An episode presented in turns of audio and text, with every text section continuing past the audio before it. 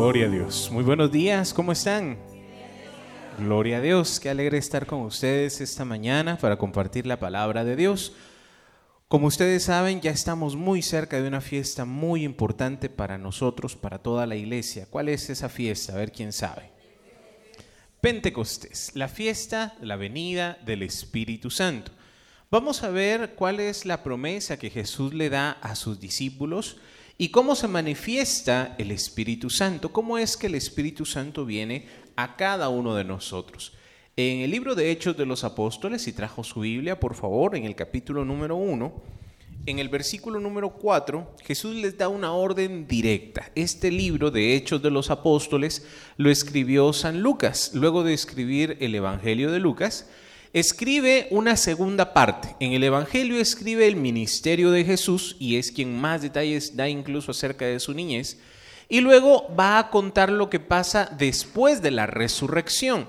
Va a contar en el Evangelio algunas cosas, pero aquí va a contar lo que va a pasar con la iglesia, el nacimiento de la iglesia, que es la fiesta que nosotros estamos a punto de ver. Dice Hechos de los Apóstoles, capítulo 1, versículo 4, nos dice, cuando todavía estaba con los apóstoles, Jesús les advirtió que no debían irse de Jerusalén. Les dijo, esperen a que se cumpla la promesa que mi Padre les hizo, de la cual yo les hablé. Es cierto que Juan bautizó con agua, pero dentro de pocos días ustedes serán bautizados con el Espíritu Santo. Palabra, palabra de Dios.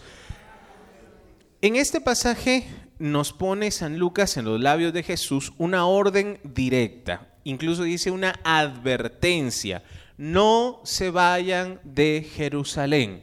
Recordemos si lo miramos eh, y en, el momento en que Jesús les habla, la pasión, todo el momento de su entrega, se dio en Jerusalén. En Jerusalén él, es apresado, él es enjuiciado, incluso es llevado a la cruz en Jerusalén. Y en Jerusalén estaban los apóstoles. Ellos fueron con Jesús 50 días antes de Pentecostés, la fiesta de la Pascua, que es la fiesta para nosotros también, la Semana Santa, donde Jesús muere. Ahora, en estos días de la, de la Pascua, ellos como buenos judíos, el mismo Jesús, al menos dos veces se menciona que él va a Jerusalén eh, en estas fiestas importantes en el Evangelio.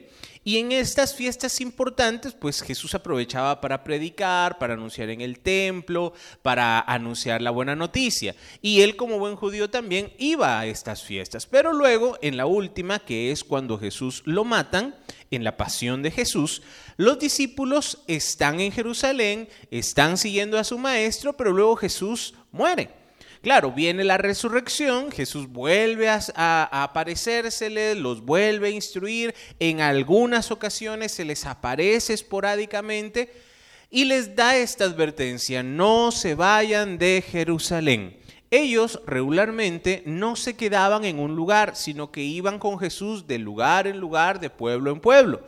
Ni siquiera era el lugar donde ellos habían nacido. Algunos eran de Galilea, otros eran de otros lugares. Jesús cuando él en su ministerio llama a los apóstoles, algunos estaban eran pescadores, Pedro, Juan, Santiago, dice que ellos estaban los llama cuando ellos están remendando las redes, es decir, que ellos no vivían en Jerusalén, ni sus familias estaban en Jerusalén, ni trabajaban en Jerusalén. El ir a Jerusalén era una obligación de la fe, de la religión judía, en las fiestas principales, pero no era un lugar donde todos vivieran, sino que como ahora, ¿verdad? Está la capital, están los departamentos, es decir, iban allá, peregrinaban allá. Pero ahora Jesús les dice, no se vayan de Jerusalén. ¿Cómo les dice? ¿Qué es Jerusalén? Cuando uno lo mira históricamente, Jerusalén es una ciudad, primero no era judía, sino que David en una de sus conquistas logra penetrar a esta ciudad, que era una ciudad casi imposible de conquistar por sus altas murallas. David la conquista y la hace el centro de su reinado, la hace su capital. Y este lugar, Jerusalén, tiene un significado muy especial. Jerusalén literalmente significa ciudad de paz. pero es lo menos que ha pasado en Jerusalén. Jerusalén ha sido el lugar donde más guerras, más violencia y más ataques hay, aún ahora. Para aquellos que ojalá algún día el Señor nos permita ir a Jerusalén, o si ustedes pueden ver las noticias o pueden ver documentales, en Jerusalén ahora, actualmente conviven varias religiones. Están los musulmanes, están los judíos y están los cristianos. Y esto no ha sido una convivencia pacífica, ha sido de guerras, de años, de las cruzadas, de las conquistas, han sido una, un, un, conflicto que aún ahora hay una relativa paz, hay una paz pero que es muy frágil, es muy débil. Cuando Jesús les dice, no se vayan de Jerusalén, ¿a qué se está refiriendo? Traigámoslo a un sentido más espiritual. ¿Cuál es esa Jerusalén? Ya no es solamente la ciudad santa, la tierra santa, que es Jerusalén, sino dentro de nosotros, en cada uno de nosotros, está la nueva Jerusalén, la ciudad de paz. Cuando Jesús les dice, no se vayan de Jerusalén, les está invitando a que ellos permanezcan, pero no solo en un lugar, sino que permanezcan unidos en oración, en espera, en paciencia, hasta la promesa, hasta el cumplimiento de la promesa que vino en Pentecostés. Amén. Entonces, cuando Jesús les dice, no se vayan de Jerusalén, el Señor nos está pidiendo que nosotros también aprendamos a interiorizar. Cuando en el centro misionero nosotros hablamos de la oración y sobre todo cuando hacemos oración en, las asambleas, tratamos de hacer una oración un poquito más eh, calmada, centrada en Dios, una oración de quietud, una oración de silencio. Claro que esto trae sus retos, ¿verdad? Porque no estamos acostumbrados y pues el sueño nos gana o nos distraemos o, o simplemente estamos acostumbrados a otro tipo de oración o de rezo. Pero es importante que nosotros aprendamos a entrar en Jerusalén, a no irnos de Jerusalén, es decir, buscar esa intimidad con Dios, buscar ese lugar donde Dios habita. ¿Por qué Jerusalén es tan importante? Porque Jerusalén es el lugar donde está el templo de Dios, donde está la presencia de Dios. Eso es lo más importante. Luego, bueno, si usted mira geográficamente esta ciudad, no es una ciudad que tenga mayores recursos, que tenga eh, ríos o que tenga em, algo que llame la atención. No, aquella tierra es árida, es seca, es montañosa, es difícil, pero aún así la gente se pelea por esa tierra porque es una tierra muy especial. Jerusalén simboliza para nosotros ese lugar donde Dios habita. Y le pregunto, ¿dónde habita Dios en este momento? ¿Dónde habita? En nuestro corazón. Entonces, la Jerusalén no es solamente la tierra santa, irnos allá a Asia Menor, sino que es en nuestro corazón. Cuando nosotros aprendemos a tener una vida más espiritual, una vida más entregada a Dios, vamos a lograr también ver esta promesa, la promesa del Espíritu Santo. Amén. Ahora, hay que aprender a hacerlo. No es algo fácil, no es algo sencillo. Jesús les dice, no se vayan de Jerusalén, pero los apóstoles estaban con miedo, con temor.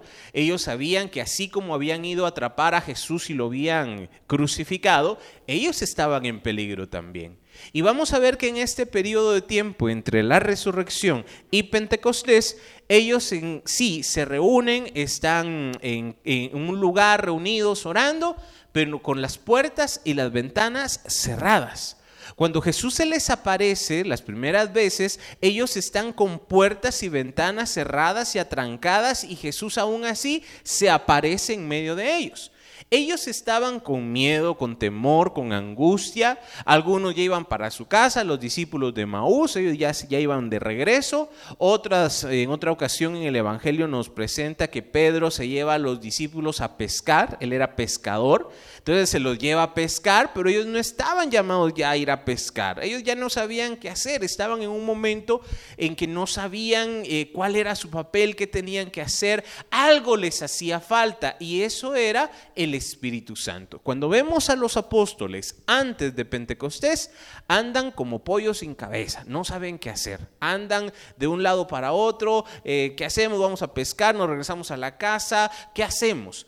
Jesús sí se les aparece, les habla, los tranquiliza, los reafirma en el llamado que les ha hecho, pero aún así ellos tienen dudas, aún así ellos, algo les hace falta. ¿Alguna vez se ha sentido así? Si no, no diga que no, no tenga problema, yo no me voy a enojar. Yo sí, no sé usted, pero yo muchas veces al día me siento así. Cuando nosotros sí tenemos las bases. Sabemos lo que Jesús nos pidió, sabemos qué tenemos que hacer, sabemos cuál debería de ser nuestra vida, pero llega un momento en que uno dice, ¿y ahora qué? ¿O qué más tengo que hacer? ¿O qué puedo hacer? ¿O a qué me está llamando específicamente el Señor? Y esas son preguntas muy válidas, es algo que nosotros tenemos que ir aprendiendo, tenemos que ir descubriendo, porque ahí vamos a ir también ver, ir viendo cuál es el llamado específico que Dios nos ha hecho. ¿Cuál fue la orden que Jesús les da a sus discípulos? A ver si se recuerdan. ¿Qué les dijo? No salgan de Jerusalén, no se vayan de Jerusalén. Para nosotros es muy importante tener una vida de oración, una vida de comunión, una vida de entrega. Todo lo demás puede cambiar, todo lo demás puede variar. Algunas veces vamos a estar bien, otras no, van a haber momentos difíciles, van a haber momentos alegres. Pero la base tiene que ser esta, no se vayan de Jerusalén. Claro, en este momento Jesús les dice, no se vayan de Jerusalén. Pero cuando Él se va, eh, cuando él, sube, eh, la fiesta que vivimos este domingo, ¿quién se recuerda cuál fue la fiesta que vivimos? La asunción de Jesús, él, él asciende a los cielos. Y cuando él se va, les dice, vayan por todo el mundo y prediquen el Evangelio. Bueno, ¿y entonces en qué quedamos? ¿Nos vamos o no nos vamos? ¿Nos vamos a, todo el mundo, a los confines, a, a, todas partes, o nos quedamos en Jerusalén? Miren Parecieran dos órdenes contradictorias, pero no lo son. Cuando hablamos de una Jerusalén como ese lugar de oración, de vida espiritual, de comunión con Dios, esa Jerusalén que la vamos a encontrar en la interiorización, en la comunión, en la vida mística, en la vida de oración, vamos a poder ver que cuando estamos ahí, luego vamos a poder tener la fuerza para salir y anunciar e ir a todas las partes de la tierra. Los mismos discípulos tienen que aprender, claro, Jesús les dijo no se vayan de Jerusalén hasta que se cumpla la promesa. Y cuando se cumple la promesa, cuando ellos ya no solamente están esperando que Jesús venga y les diga, sino que ahora ellos dentro de sí tienen al Espíritu Santo, ellos son capaces de salir, de ir, de hacer, de formar iglesias, de fundar comunidades, de empezar algo de cero. Algo que es bien importante ver es que la iglesia no nace como algo ya estructurado. La iglesia ni siquiera tenía una Biblia como para decir, voy a fundar mi iglesia conforme lo que mi Biblia dice. No, lo primero es la iglesia, la comunidad, las eh, comunidades locales muchas veces fueron en casas, fueron en familias, que los apóstoles iban, predicaban, los recibían, ahí formaban una pequeña comunidad y luego iban a otra, iban a otra y así se fue extendiendo el Evangelio. No había una norma, no tenían todavía el código de derecho canónico, no tenían eh, las encíclicas, no tenían la Biblia. La iglesia se forma por estos apóstoles que se dejaron guiar por el Espíritu Santo, que se dejaron que el Espíritu Santo les fuera mostrando cada paso, cada camino y que fueran tomando esas decisiones llenos del Espíritu Santo. Amén. Muchas veces nosotros nos vamos a encontrar exactamente en la misma situación. ¿Qué hago? Es más, a veces ya, bueno, ya tenemos más o menos la idea qué tengo que hacer y cómo lo hago. Ahora usted puede encontrar mucha información y usted puede ver en todas partes cómo hacer muchas cosas, pero no todo le funciona lo mismo. No hay una fórmula que yo pueda decir voy a seguir tal, tal, tal y estos pasos y tengo garantizado el éxito. Por más que se lo digan, es mentira. Cada uno tiene que encontrar su propio camino, cada uno tiene que ir agarrando, descubriendo sus herramientas para hacer lo que nos toca hacer. Ya descubrió cuál es su misión, porque si no, de ahí va a estar más difícil lo siguiente.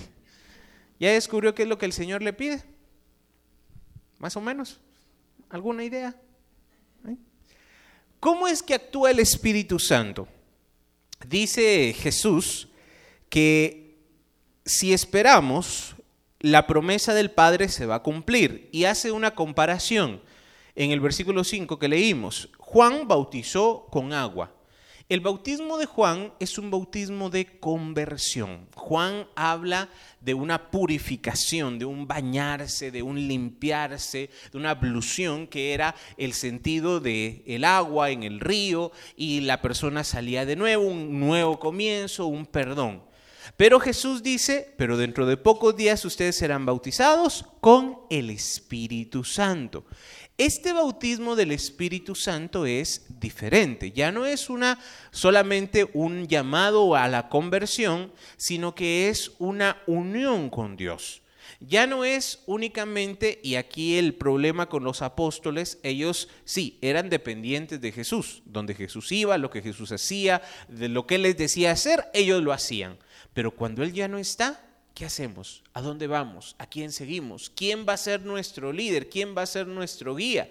Ahí es donde se encontró la iglesia en ese impasse, los apóstoles, donde ¿qué hacemos? Y lo que hacían, bueno, la, instrucción de Jesús, eh, quedarse en Jerusalén, se mantuvieron orando, se mantuvieron reunidos, pero con puertas y ventanas cerradas, sin saber qué hacer. Ahora, cuando Jesús les dice que van a ser bautizados con el Espíritu Santo, vamos a ver cómo es que actúa el Espíritu Santo. En e, el, libro de Juan, el Evangelio de Juan, si en su Biblia, en el capítulo número 14, dice, San Juan capítulo 14, vamos a leer versículo 15 y luego vamos a ir un poquito más adelante. Dice, si ustedes me aman, obedecerán mis mandamientos. Y yo le pediré al Padre que les mande otro defensor, el Espíritu de la verdad, para que esté siempre con ustedes.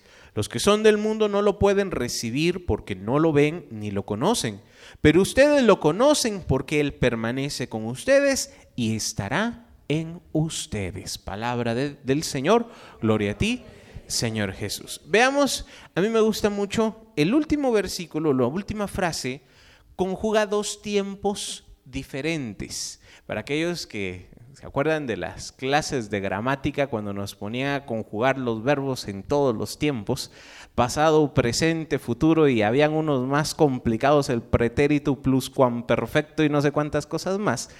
Miren la frase que dice al final. Dice, el Espíritu, porque Él permanece con ustedes y estará en ustedes. Está hablando primero en dos tiempos, presente. Él permanece con ustedes, presente. Pero luego dice, estará en ustedes. Lo dice en futuro y es diferente estar con alguien a estar en alguien. ¿Sí? Es totalmente diferente. Estar con alguien, yo puedo estar a la par de alguien, pero estar en alguien, estar dentro de esa persona es otra cosa diferente.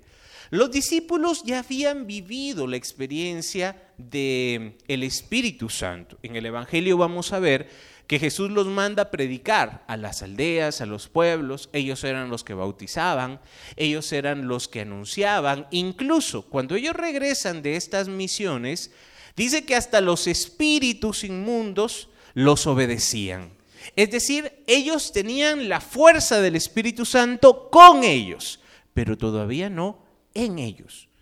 Ellos sí habían visto milagros, habían visto multiplicación de panes, habían visto muertos que volvían a la vida, habían visto todos los milagros de Jesús, incluso ellos hacían muchos milagros.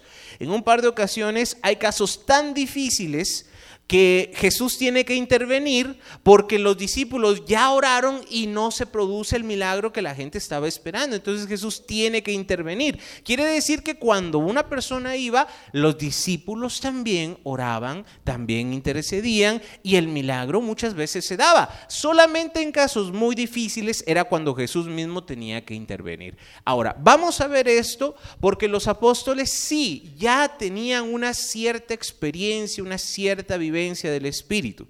Pero ahora tienen que aprender a tener una relación diferente con Él. Es bueno que nosotros sepamos y tengamos la conciencia que el Espíritu Santo ya está con nosotros. Amén. Pero es muy diferente a tener una relación con el Espíritu Santo. Es muy diferente. Saber que Dios está siempre con nosotros, en todo momento, en todo lugar, no hay un lugar donde Él no esté. Pero de ahí a que nosotros nos dejemos tomar por el Espíritu Santo, ya son otros 20 pesos. Eso ya es otra cosa muy diferente. Que nosotros somos bautizados, sí, y tenemos la gracia y el don del Espíritu, sí, pero muy pocos hemos llegado a tener esa comunión, esa relación con el Espíritu. Por eso Jesús les dice a los discípulos, esperen en Jerusalén, esperen el cumplimiento de la promesa.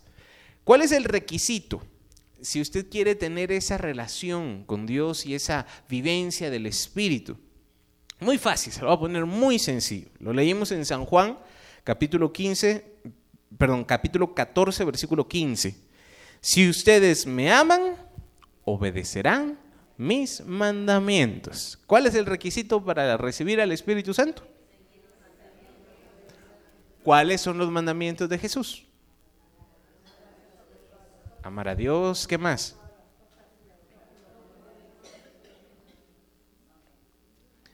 ¿Y los demás? los diez mandamientos, va. Hagamos de cuenta que los diez mandamientos son la base, ¿sí? Pero en el Evangelio no solo son diez mandamientos, incluso dice Jesús no dice obedecerán el decálogo o obedecerán la ley de Moisés, que es como se le conoce a los diez mandamientos. Jesús dice obedecerán mis mandamientos. Entonces podríamos preguntar, ¿cuáles son los mandamientos de Jesús que Jesús nos deja en el Evangelio? A ver, ¿quién se anima a decirme alguno de ellos? ¿Cuáles son los mandamientos de Jesús? Esos son los diez mandamientos que están en el Antiguo Testamento, en la ley de Moisés, que son válidos y son la base. Pero ¿cuál es la enseñanza de Jesús en el Evangelio? A ver quién se anima.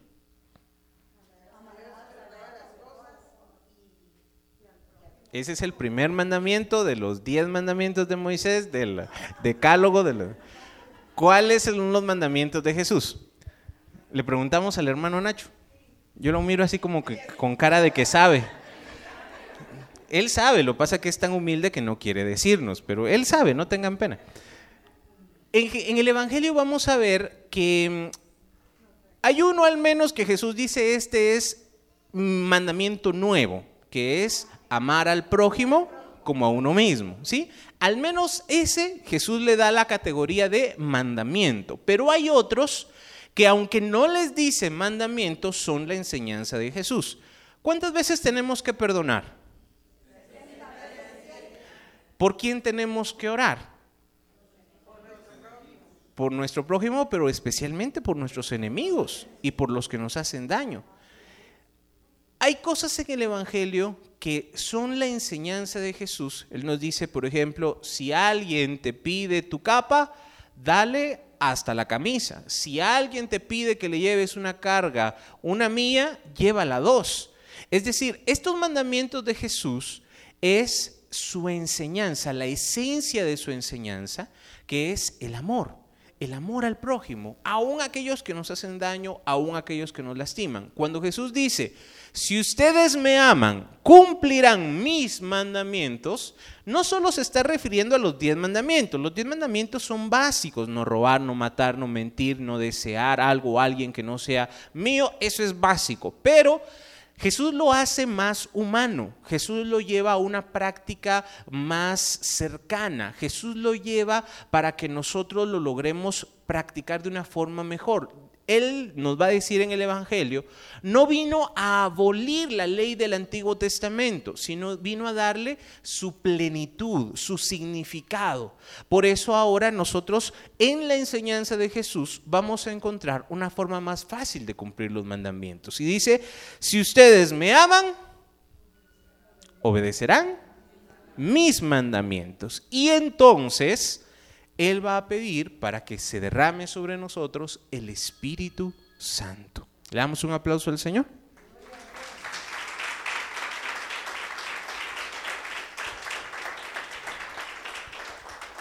Bueno, entonces dice, si ustedes me aman, ¿quiénes aman a Jesús? Ah, muy bien. Entonces, ¿quiénes ya están cumpliendo los mandamientos de Jesús?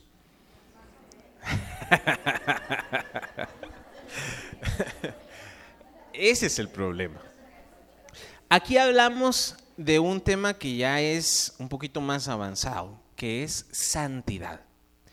El Espíritu es santo y su obra en nosotros es llevarnos a la santidad. Entonces, Jesús nos pone el seguimiento de sus mandatos por amor. Jesús nos dice, si ustedes me aman, no dice si me temen, si me tienen miedo, si se van a ir al infierno y se van a ir a chamuscar. No, Él dice, si me aman, obedecerán mis mandamientos. El amor es lo que nos lleva a nosotros a vivir una vida diferente, una vida según el Evangelio. Y viviendo esta vida es como nosotros vamos a ir viendo esa transformación que el Espíritu Santo hace en nosotros. La santidad no depende únicamente de mí o de mis fuerzas o de mis capacidades. Podrá haber una persona que quizás tenga un carácter fuerte y tome la decisión y tenga la voluntad suficiente para decir, no voy a pecar más. Pero eso no significa literalmente santidad. Una santidad verdadera no es únicamente el no pecar. La santidad no es únicamente lo que no hago mal, sino lo que estoy haciendo bien. La santidad es esa comunión, esa vida de gracia, esa vida de amor, de fe, de comunión con Dios. No se trata únicamente de aislarme de todo lo malo y no voy a volver a decir una mala palabra o no voy a tener un mal pensamiento. Mentira. Por muy fuertes que seamos o por muy fuerte que sea nuestra voluntad, no se puede por, nuestra propia fuerza. Jesús nos pone como motor para que nosotros podamos avanzar el amor. Si ustedes me aman, obedecerán mis mandamientos. Y entonces, como consecuencia, el Espíritu Santo se derrama en un corazón. Y es lo que el Espíritu Santo empieza a hacer. Versículo 25, estamos en San Juan capítulo 14, dice, les estoy diciendo todo esto mientras estoy con ustedes, pero el defensor, el Espíritu Santo que el Padre va a enviar en mi nombre, les enseñará todas las cosas y les recordará todo lo que yo les he dicho. Palabra del Señor. Cuando Jesús les explicaba y les enseñaba, pasó tres años más o menos eh, en su ministerio enseñándoles, eh, predicando, compartiendo, instruyéndoles en privado a los discípulos, pero cuando llega el momento, están eh, perdidos. Se les olvidan las promesas, se les olvida que él iba a resucitar el tercer día, que él tenía que morir. Llega el momento de la prueba y a ellos se les olvida todo. La obra del Espíritu Santo, nos va a decir Jesús, una es que aunque Jesús les hubiera dicho todo, ellos no tenían la capacidad de entenderlo. Humanamente no, no somos capaces de entenderlo.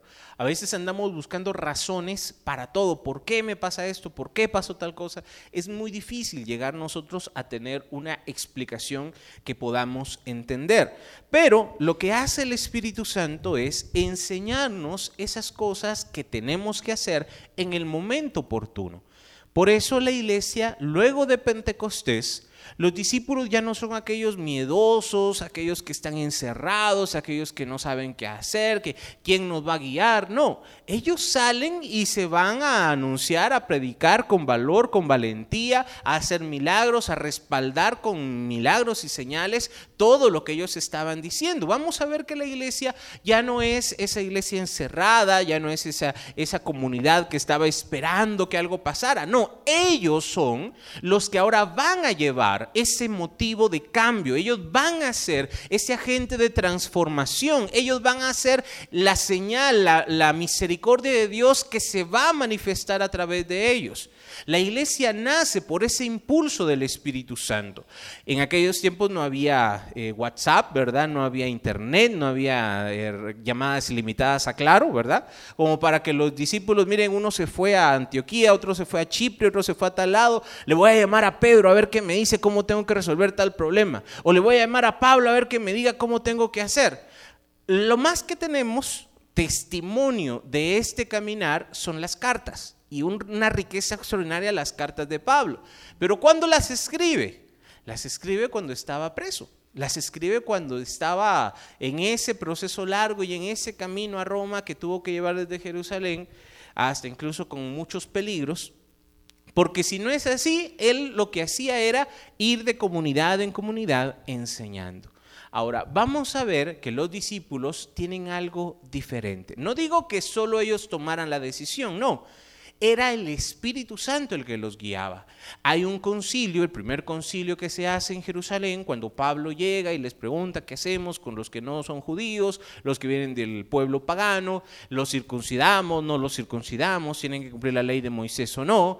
Ellos les cuentan la experiencia que tuvieron, se reúnen en ese primer concilio de Jerusalén que está en Hechos de los Apóstoles, y es algo bien interesante, cuando ellos dicen el, el veredicto, cuando dicen la conclusión, ellos dicen, al Espíritu Santo y a nosotros nos ha parecido y entonces dan su, resolución.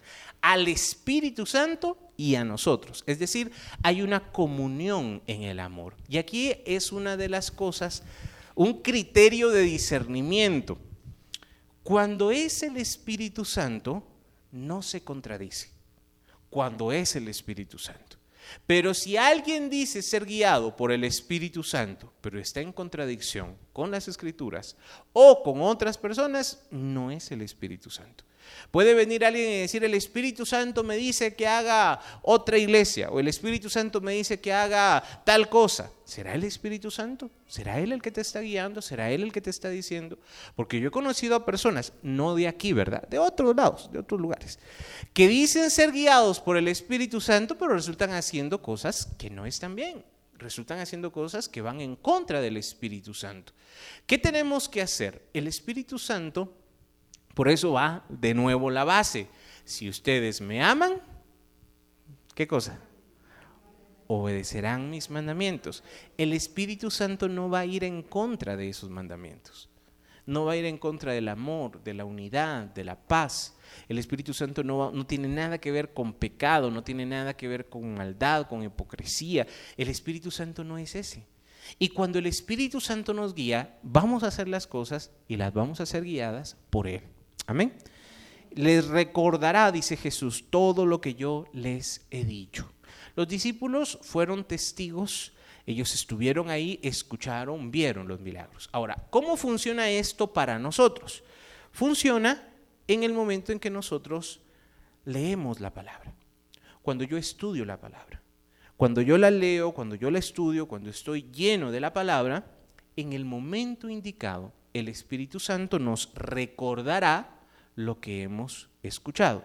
Pero si no la leo, si no la medito, si no la estoy leyendo, entonces, ¿qué me va a recordar?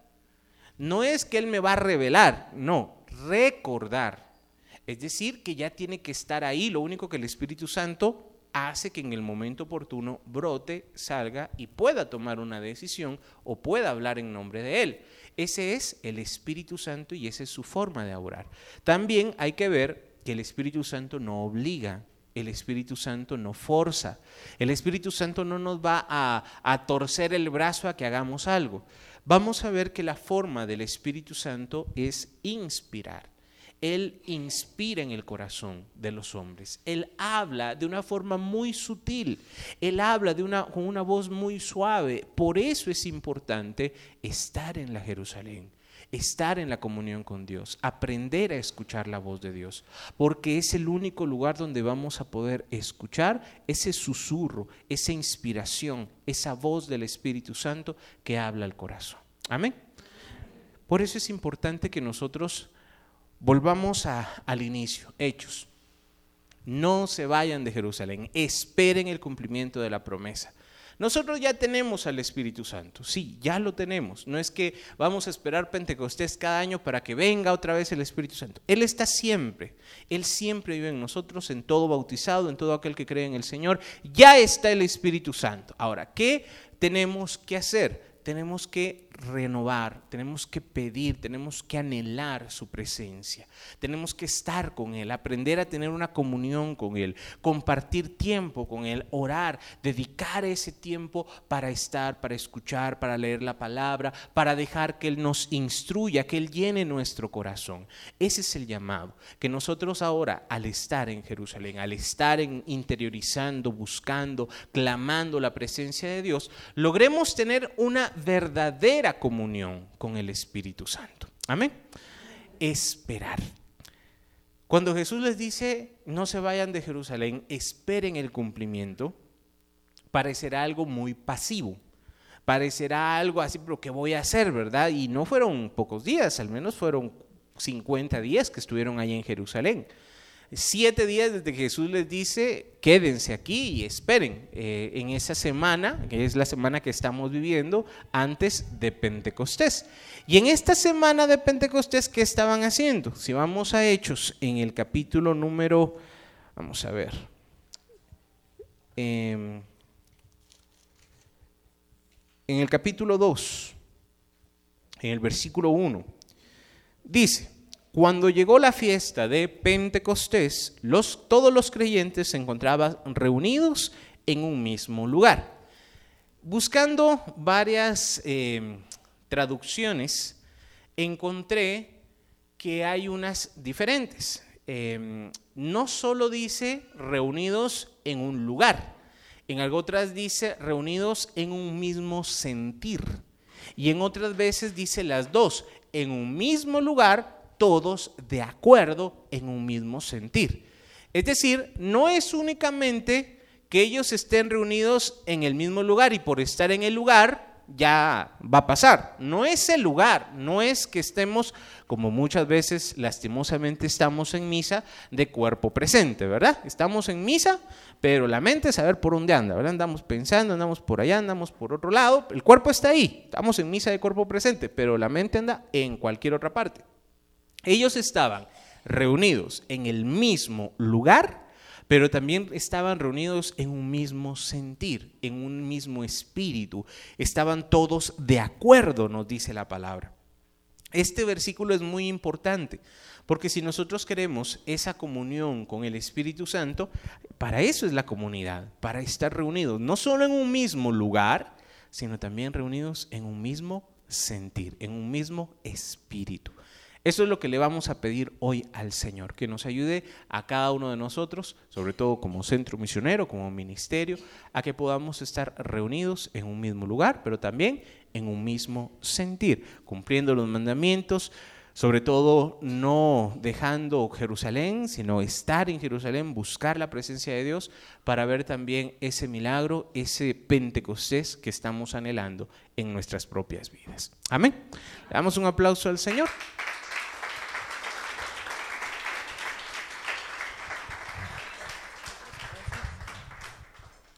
Vamos a hacer nuestro ejercicio de oración. Como les decía, vamos a hacerlo de una forma diferente. Vamos a hacerlo una oración más profunda, de quietud, de silencio. No es necesario eh, hacer una invocación al Espíritu Santo que sea con gritos o, con, algo así fuerte, sino que tiene que ser también algo muy privado, muy dentro de nuestro corazón y sobre todo que lo hagamos todos los días. Como vamos a hacer este ejercicio un poquito más eh, eh, profundo, si ustedes pueden quedarse de pie ahorita, vamos a estar de pie al inicio, luego yo les voy a decir en qué momento nos vamos a sentar, pero si ustedes sienten que se van a quedar dormidos, se pueden volver a poner de pie. Ahora, si también se queda dormido, no se preocupe, también ahí el Señor le va a regalar, aunque sea eh, en el sueño, en el descanso, también el Señor renueva nuestras fuerzas. Amén.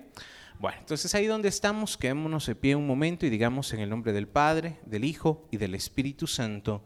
Amén. Invocamos la presencia del Señor, Padre, Hijo y Espíritu Santo. Ven, Señor, a nuestras vidas, ven a nuestros corazones y ayúdanos a orar con fe, con amor y para gloria tuya. Santísima Trinidad, un solo Dios, ven, haz tu casa, tu hogar dentro de mi corazón. Que así sea, así es. Amén. Señor, en esta mañana queremos prepararnos para Pentecostés. Queremos, Señor, disponer nuestro corazón como tú se lo pediste a tus discípulos, no se vayan de Jerusalén. Ayúdame, Señor, a entrar, a interiorizar, a descubrir esa Jerusalén que está en mi propio corazón. Con mis ojos cerrados, sin decir una palabra, solamente me dejo guiar en esta oración Creo, Señor, que tú ya estás aquí conmigo, pero ahora quiero que estés en mí. Creo, Señor, que tú siempre estás conmigo, que siempre has estado ahí. Pero ahora, Señor, quiero que mi corazón se llene de tu presencia, de tu amor. Quiero, Señor, poner en tus manos aquello que me impide acercarme con libertad Quiero renunciar, Señor, aquello que me esclaviza. Quiero entregar en tus manos, Señor, aquello que no me deja acercarme libremente a tu presencia. Pecado, culpa, vergüenza. Eso, Señor, que me está impidiendo levantar mi espíritu, mi corazón hacia ti. Esas voces que en mi interior me dicen que no soy digno que soy pecador, que me he equivocado y es cierto. Pero aún así, Señor, yo creo en tu amor, creo en tu misericordia y que tú estás aquí conmigo. Hoy, Señor, acalla toda voz que no venga de tu espíritu. Haz, Señor, que en este momento de oración podamos experimentar la promesa del Padre podamos tener, Señor, en nuestro corazón la fe, la certeza, la seguridad que tú estás aquí con nosotros. Ven, Señor Jesús, y haz retroceder toda tiniebla de dudas, de muerte, de dolor, de tristeza. Que la luz de Cristo haga retroceder toda tiniebla en nuestra mente y en nuestro corazón. Hoy, Señor, revestidos de tu amor, revestidos de tu misericordia, venimos a estar unos minutos contigo. Queremos, Señor, entrar en tu presencia. Queremos, Señor, aprender a disfrutar de tu presencia. Queremos, Señor, aprender a vivir en tu amor. No se vayan de Jerusalén esperen el cumplimiento de la promesa. Fue la orden de Jesús. Y ahora nosotros aquí estamos esperando el cumplimiento. Anhelo, espero, deseo, Señor, sentir tu amor, sentir tu presencia, que tú vivas en mí, que tú guíes mis pasos que tú me des luz, que tú me des sabiduría, que me des paciencia, fortaleza, entendimiento, que tú, Señor, hagas brotar en nosotros los frutos buenos de tu Espíritu. Aquí estamos, Señor, dispuestos a estar contigo, unidos, reunidos aquí en un mismo lugar. Ahora, Señor, permítenos venir en un mismo sentir a tu presencia. Poniéndonos de acuerdo, vamos a clamar al Espíritu Santo. Vamos a tener un encuentro con el Espíritu Santo. Hoy vengo a estar con Dios. Antes de presentarle mis peticiones, antes de decirle aquello que quiero, que anhelo, que necesito, antes de pedirle que haga algo por mí, yo vengo a estar con Él. Vengo a encontrarme con Él. Todo lo demás es añadidura. Todo lo demás Él ya lo sabe. Hoy estoy aquí porque quiero estar con Jesús. Hoy estoy aquí porque quiero encontrarme con Él. Nada más importa. Nada de lo que dejé o de lo que tengo que hacer es más importante que Dios. Amar a Dios sobre todas las cosas es el primer mandamiento. Y aquí, ahora, vamos a ponerlo en práctica. Vengo a estar con Jesús. Vengo a encontrarme con el Espíritu Santo. Vengo a estar con mi Padre. La Santísima Trinidad, Dios, ya está aquí. Dejo de lado todo aquello que me impide acercarme a Él.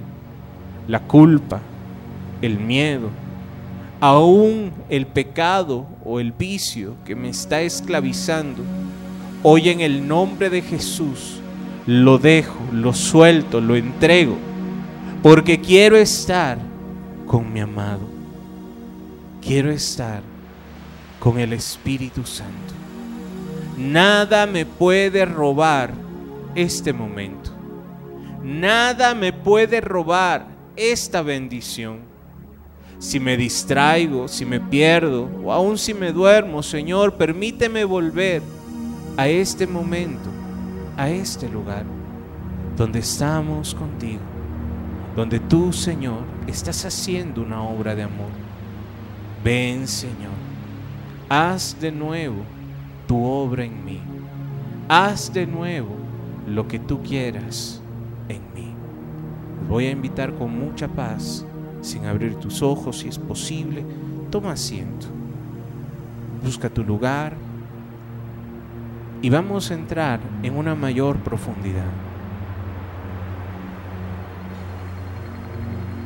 Siéntate correctamente, tus pies apoyados en el suelo tus manos caen sobre tus piernas, la espalda recta en el respaldo de la silla y tu cabeza ligeramente inclinada.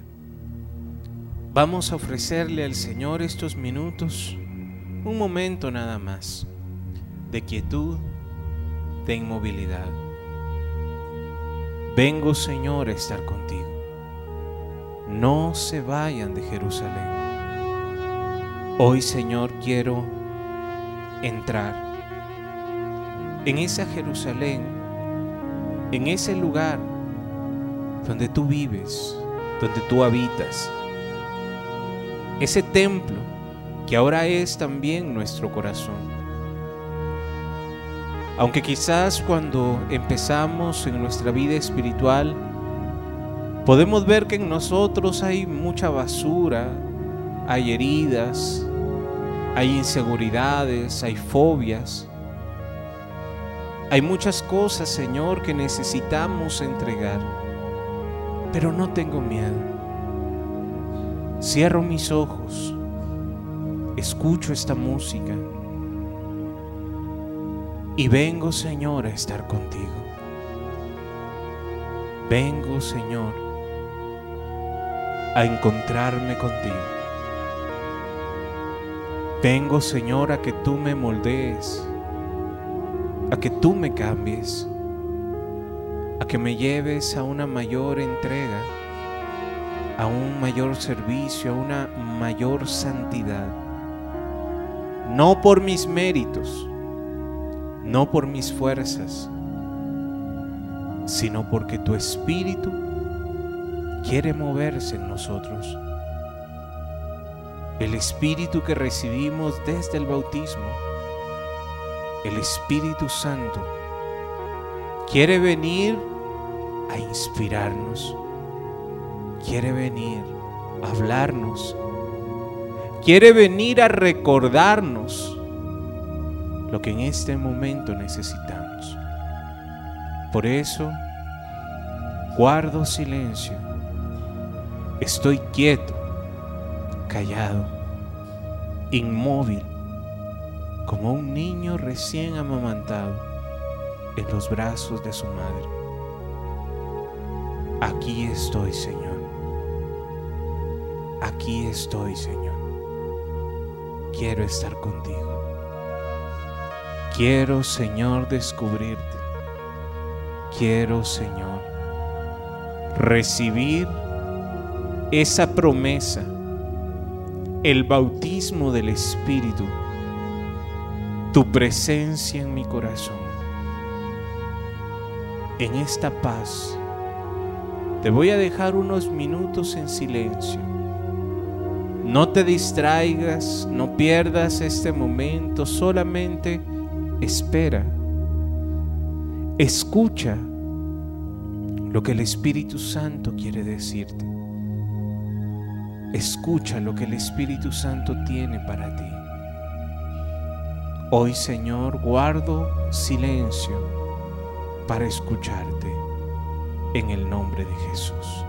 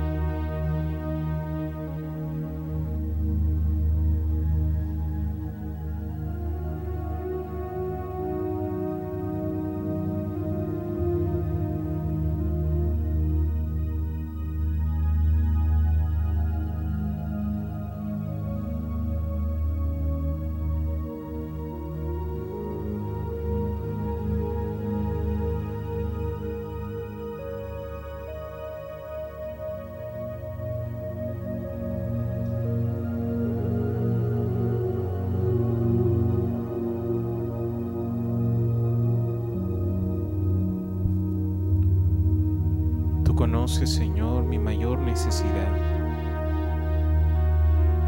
Tú sabes, Señor, qué es lo que en este momento mi corazón anhela. Y no se trata de cosas materiales. Tú sabes, Señor, eso que me hace falta. Paciencia, humildad, temor de Dios. Tú sabes, Señor, lo que en este momento mi corazón más necesita. Hoy, Señor, te pido, haz brotar en mí ese don, esa gracia que mi corazón anhela y que estoy necesitando.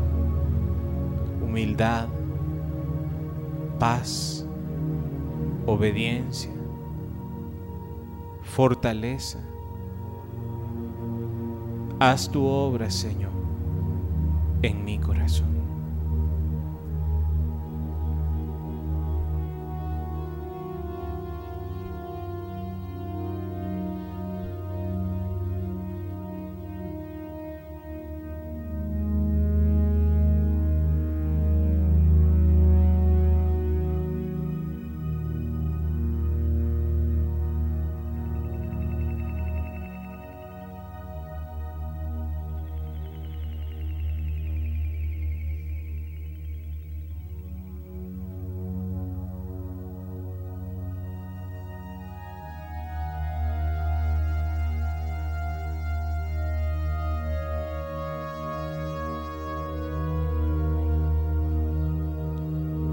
Ese vacío que hay en mi corazón,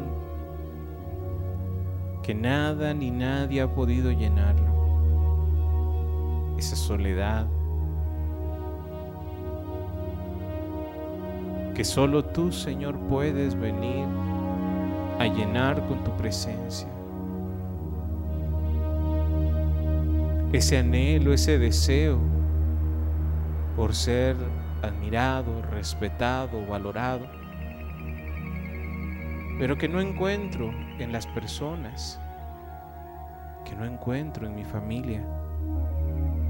Solo tú puedes venir a llenar ese vacío de mi corazón.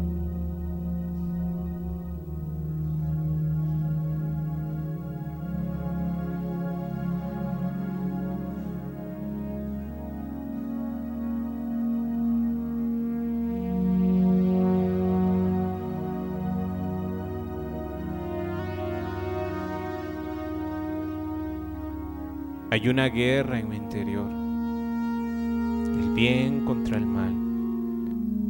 La ciudad de paz, Jerusalén, está siendo asediada, atacada por el pecado, por el mundo, por la carne. Ayúdame, Señor, con la fuerza de tu Espíritu a que mi interior sea en verdad una nueva Jerusalén, una ciudad de paz. Trae paz, Señor, a nuestros corazones, en el nombre de Jesús.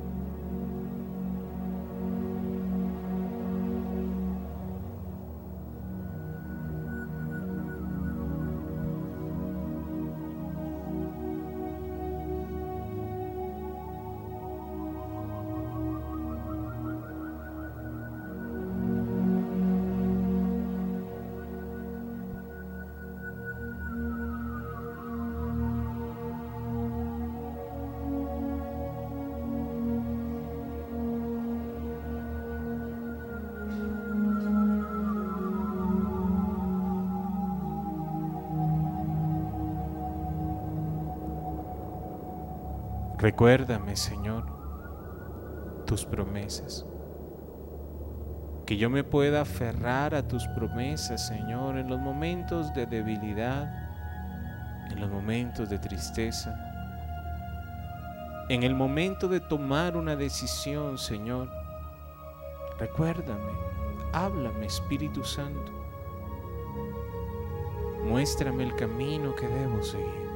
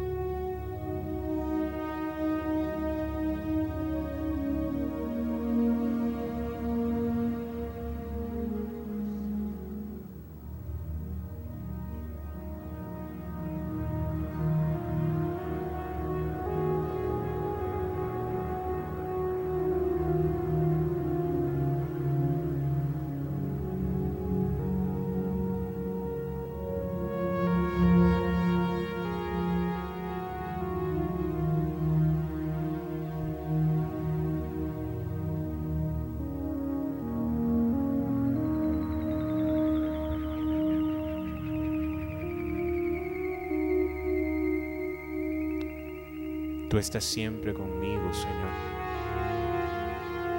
Has estado ahí a cada momento. Aún en los momentos más difíciles, tú me sostuviste. Tú siempre, siempre has estado ahí.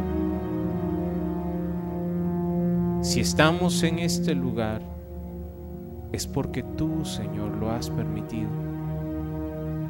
Si estamos aquí, Señor, si aún tenemos vida, es porque tú, Señor, nos la has dado.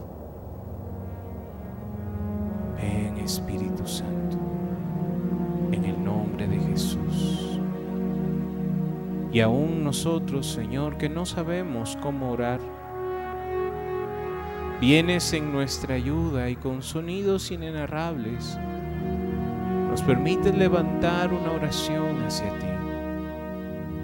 En un momento de oración en lengua, si tú tienes ese don y puedes usarlo, clamemos al Espíritu Santo. Deja que el Señor tome tu lengua, tome tu mente, tu corazón.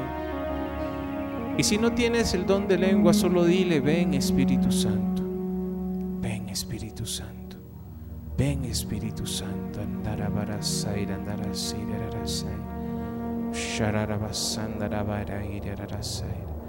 andararasai, andarasai, urarabasandarabasindiririaira, ven, ven, ven Espíritu Santo. Ven Espíritu Santo en el nombre de Jesús.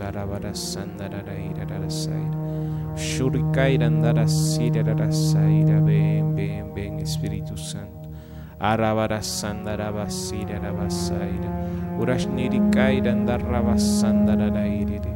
Ven, ven Espíritu Santo en el nombre de Jesús. Ven Espíritu Santo, ven Espíritu Santo.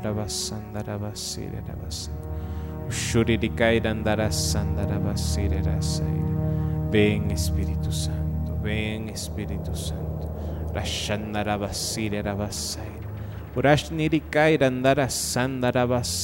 Ven, ven, ven.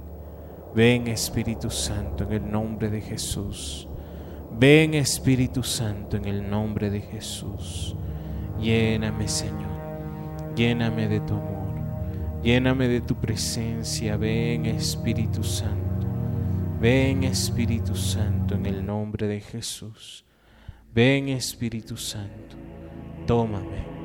Lléname con tu presencia Señor. Envuélveme Colma mi corazón, Señor, con tu espíritu. Ven, Espíritu Santo, en el nombre de Jesús. Arabarasandarabasair, arabasair. Ushamarrabasandarabasair, arabasair. Y ven, ven, ven, Espíritu Santo. Ven, Espíritu Santo, en el nombre de Jesús. Ven, Espíritu Santo, lléname, lléname, lléname. Cólmame, Señor, de tus dones, de tus gracias. Ven, ven, Espíritu Santo. Arabasanda, arabasira, arabasai. Ushuririkai, andarasira, ararasaira. Ven, ven, ven. Ven a sanar mis heridas. Ven, Señor, a restaurar mi corazón. Andarabasira, arabasaira, andarasaira. Ven, Espíritu Santo, en el nombre de Jesús. Lléname, Señor, de tu amor Lléname de tu presencia, ven Espíritu Santo.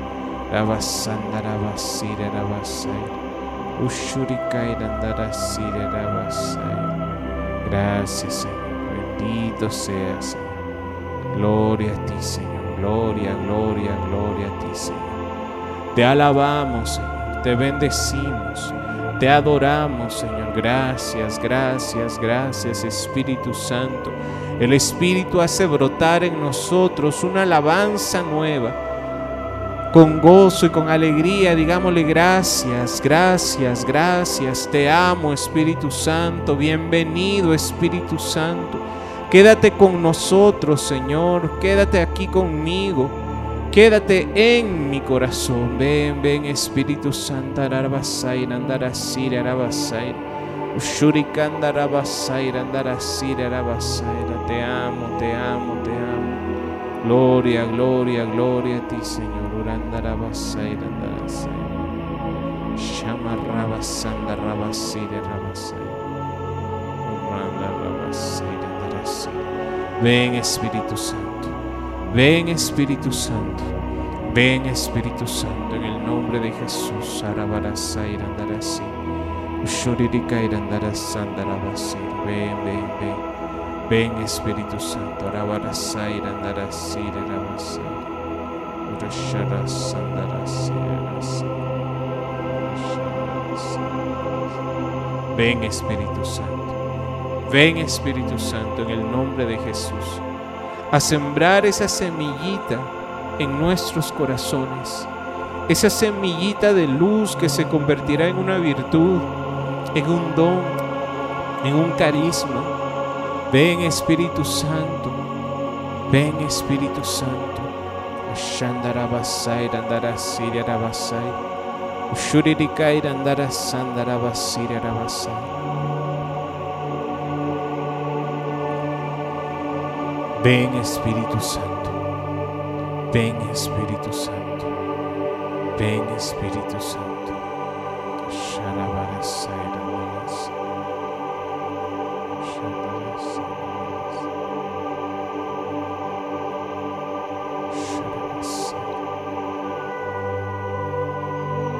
Tú reconstruirás, Señor, nuestras vidas. Tú irás paso a paso reconstruyendo nuestros corazones heridos, lastimados, cansados. Tú reconstruirás esa ciudad santa, esa Jerusalén, ese corazón que está roto, vacío, lastimado. Tú lo estás restaurando paso a paso. Estás haciendo, Señor, una obra nueva en nosotros. Gracias, Señor. Gloria a ti, Señor.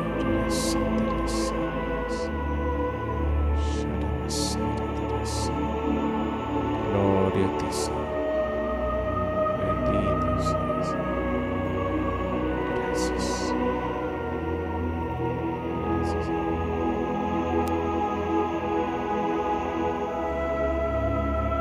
Bienvenido Espíritu Santo. Quédate con nosotros y síguenos guiando, Señor, a la verdad. Revélanos aquello que necesita ser revelado. Habla a tus hijos, muéstranos en profecía aquello que necesitamos estar preparados. Ven Espíritu Santo en el nombre de Jesús. Andarabasai, andarasai,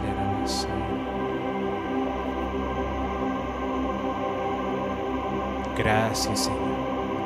Bienvenido seas, Espíritu Santo. Quédate conmigo. Recuérdame la verdad, recuérdame lo que he aprendido. Háblame al corazón y muéstrame, Señor, qué debo de hacer.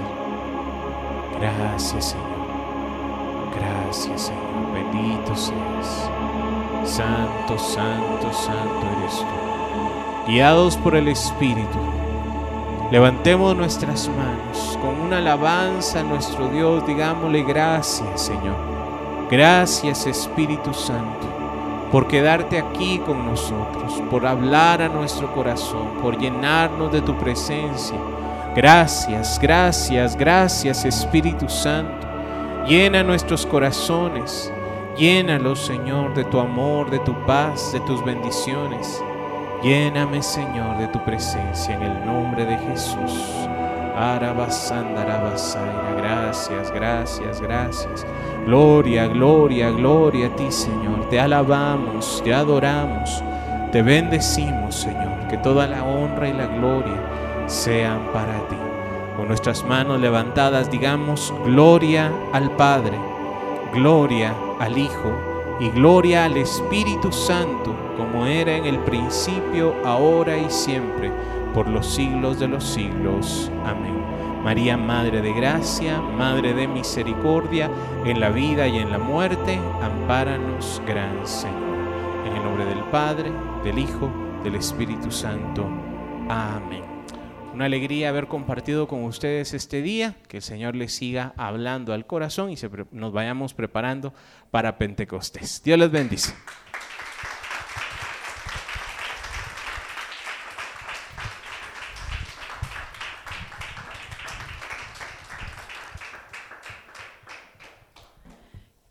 Qué